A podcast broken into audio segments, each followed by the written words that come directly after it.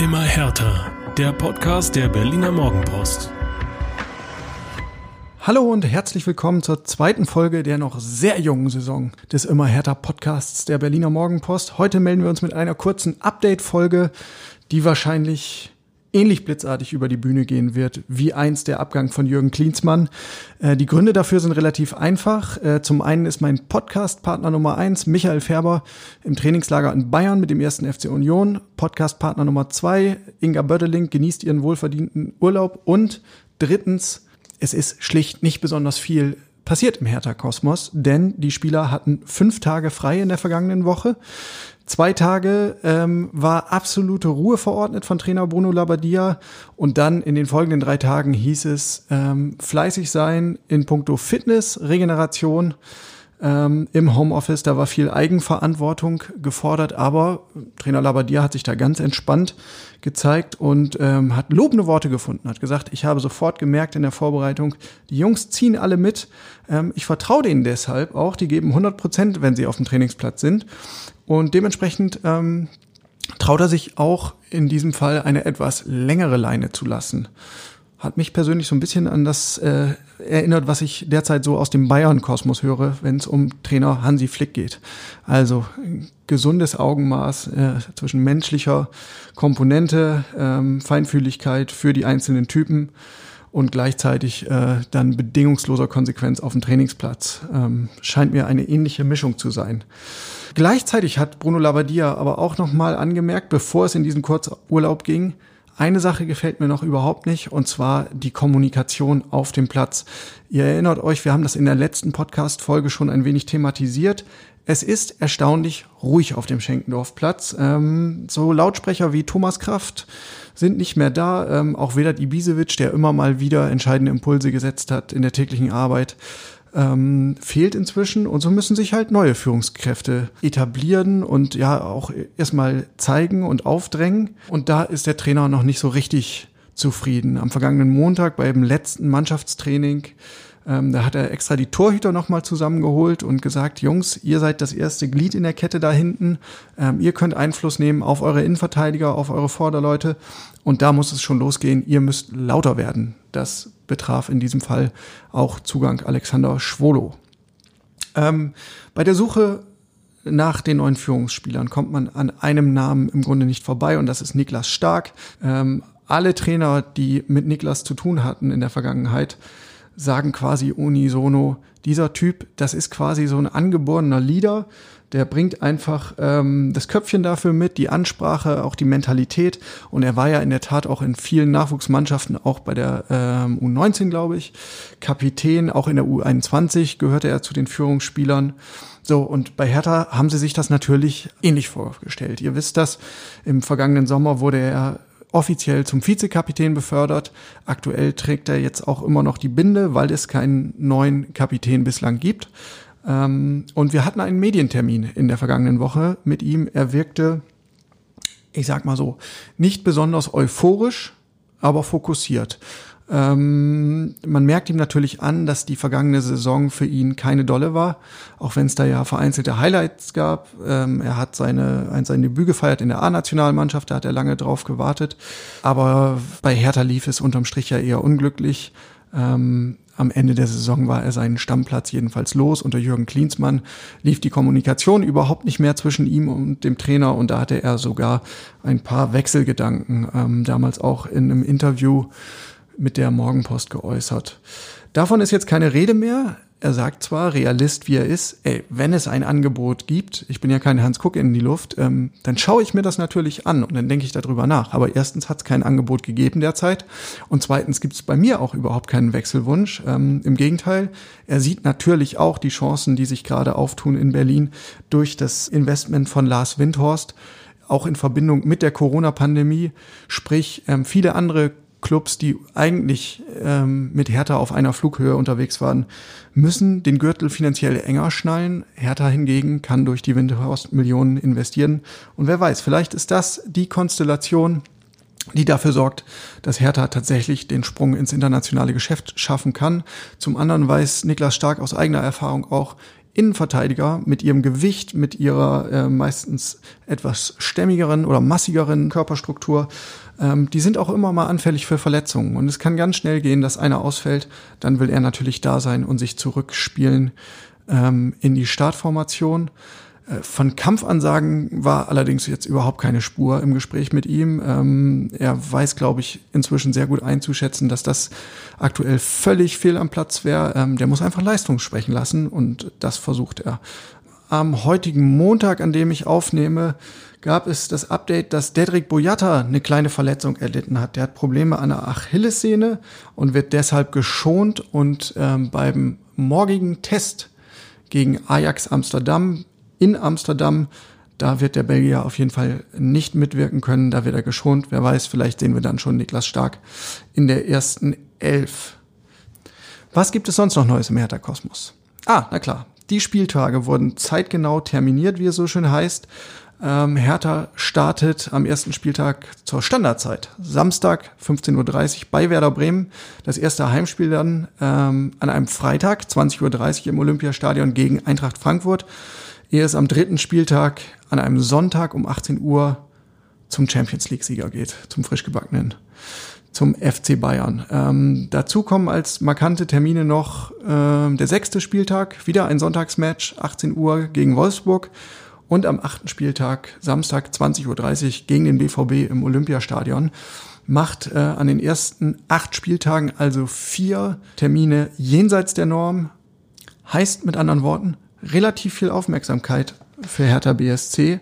Da kann man natürlich wunderbar Werbung in eigener Sache machen und zeigen, dass hier etwas wächst in Berlin.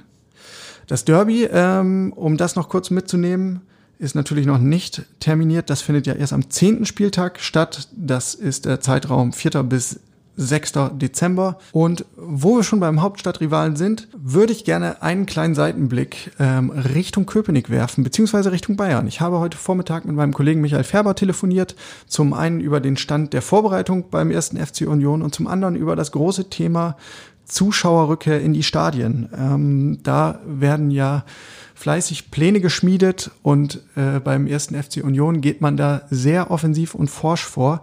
Darüber haben wir uns kurz unterhalten aber hört selbst.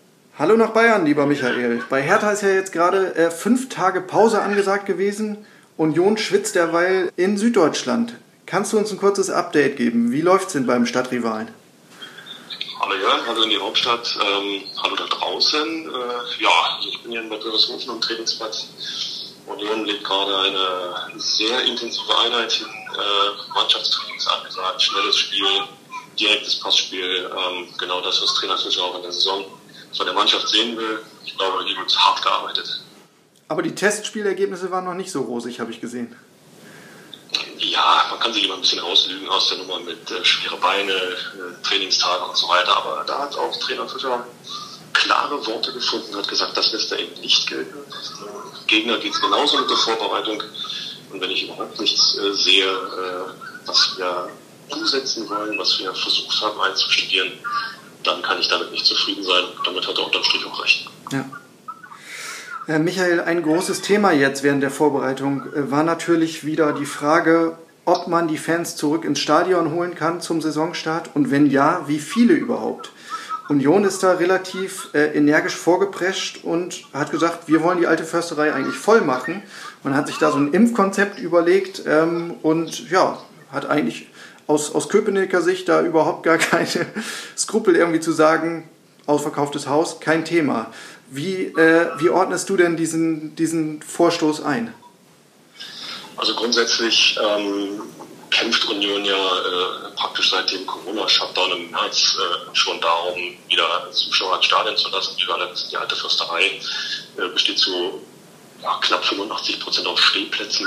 Ähm, es ist eine einzigartige Atmosphäre, Unterstützung für die Mannschaft. Äh, insofern äh, kam dieser Vorstoß, äh, also dass es einen Vorstoß gab, das ist nicht überraschend.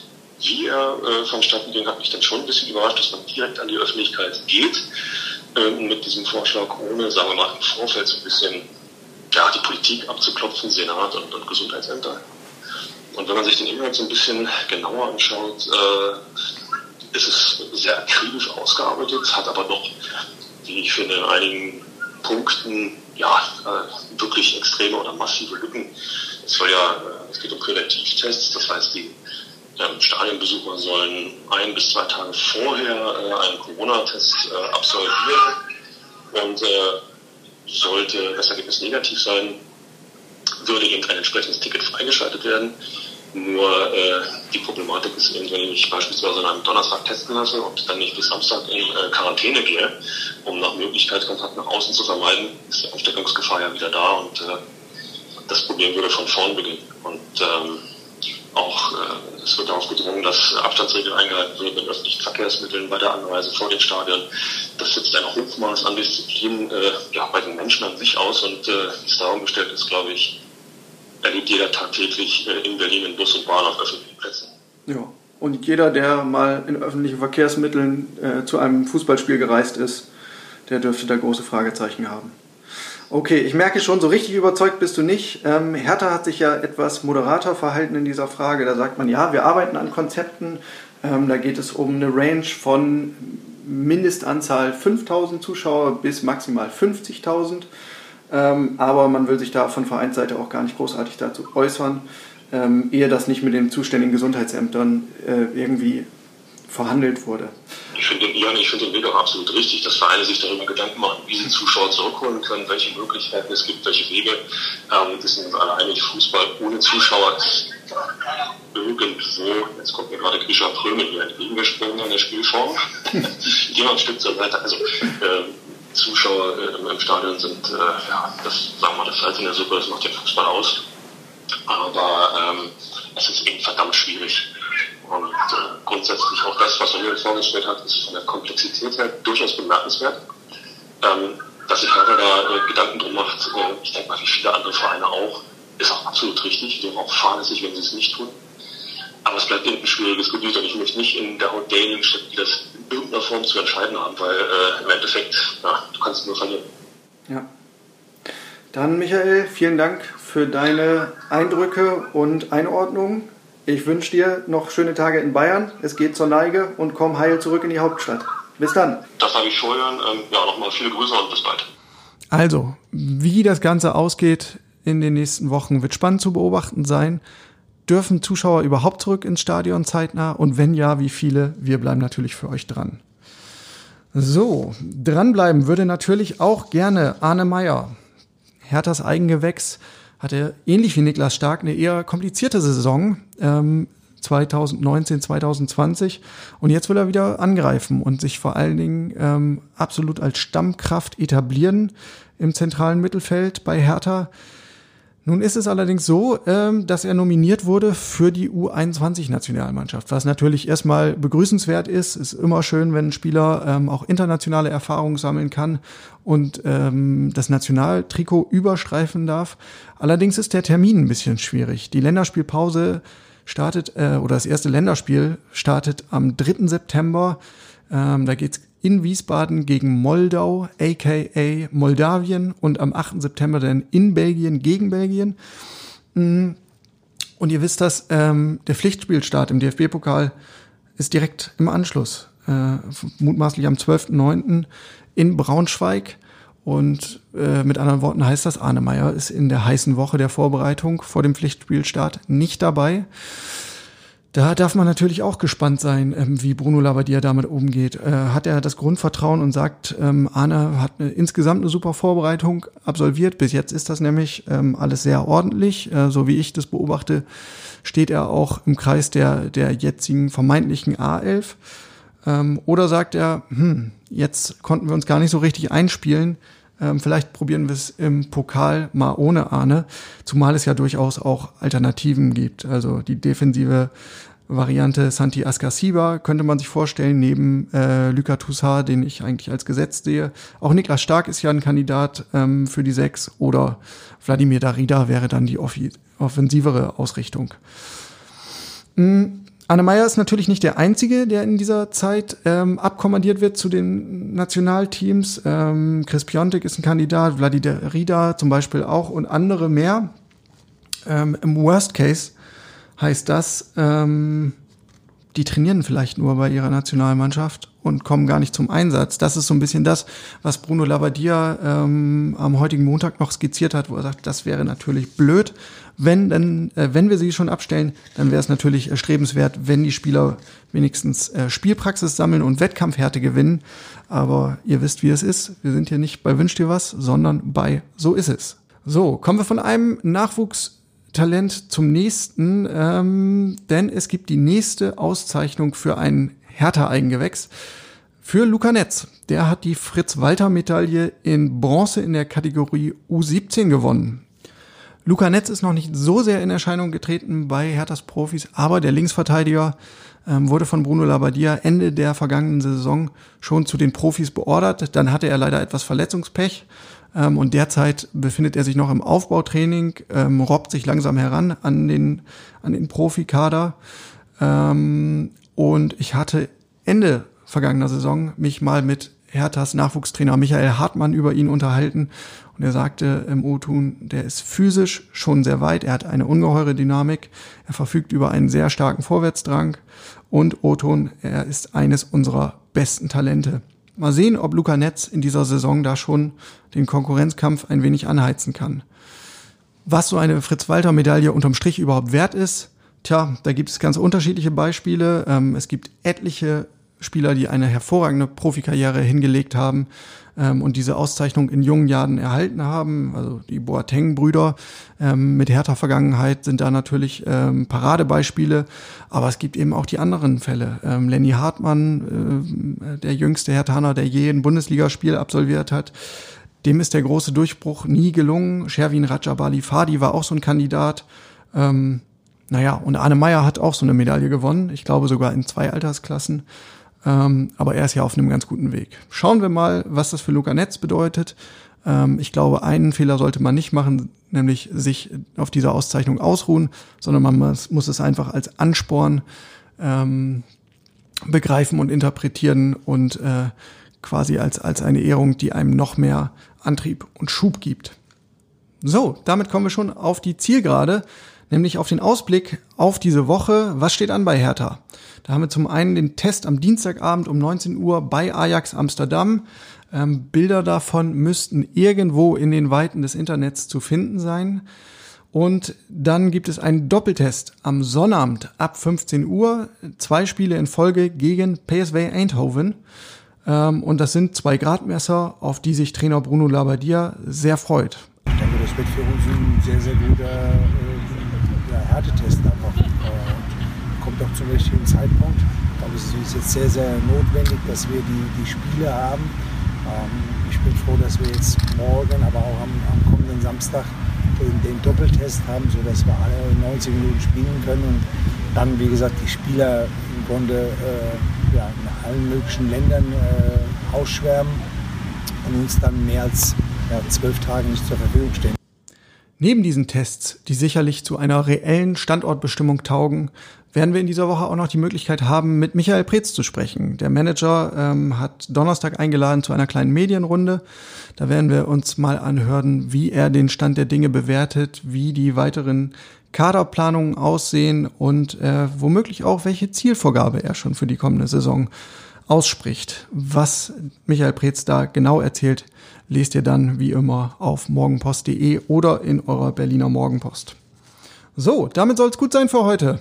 Die nächste Folge gibt es voraussichtlich nächste Woche Montag am 31. August. Und bis dahin wünsche ich euch eine wunderbare Woche. Bleibt bitte gesund, passt auf euch auf. Und das letzte Wort hat aus dem bayerischen Kurzzeitexil Michael Färber. Ciao. Die Nachspielzeit beträgt eine Minute.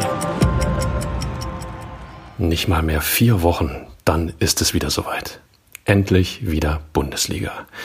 Und eine Woche vorher gibt's ja schon den DFB-Pokal. Hertha auf dem Weg nach Europa, Union auf dem Weg zum erneuten Klassenerhalt. Also ich würde mich riesig freuen. Und Fußball Berlin ganz sicher auch. Ich weiß genau, was euch durch den Kopf geht. Und wir schauen in die Röhre. Naja, stimmt ja irgendwie, wenn es Fußball nur im Fernsehen gibt und nicht für Besucher im Stadion. Aber ins Risiko gehen und die Stadiontore wieder öffnen?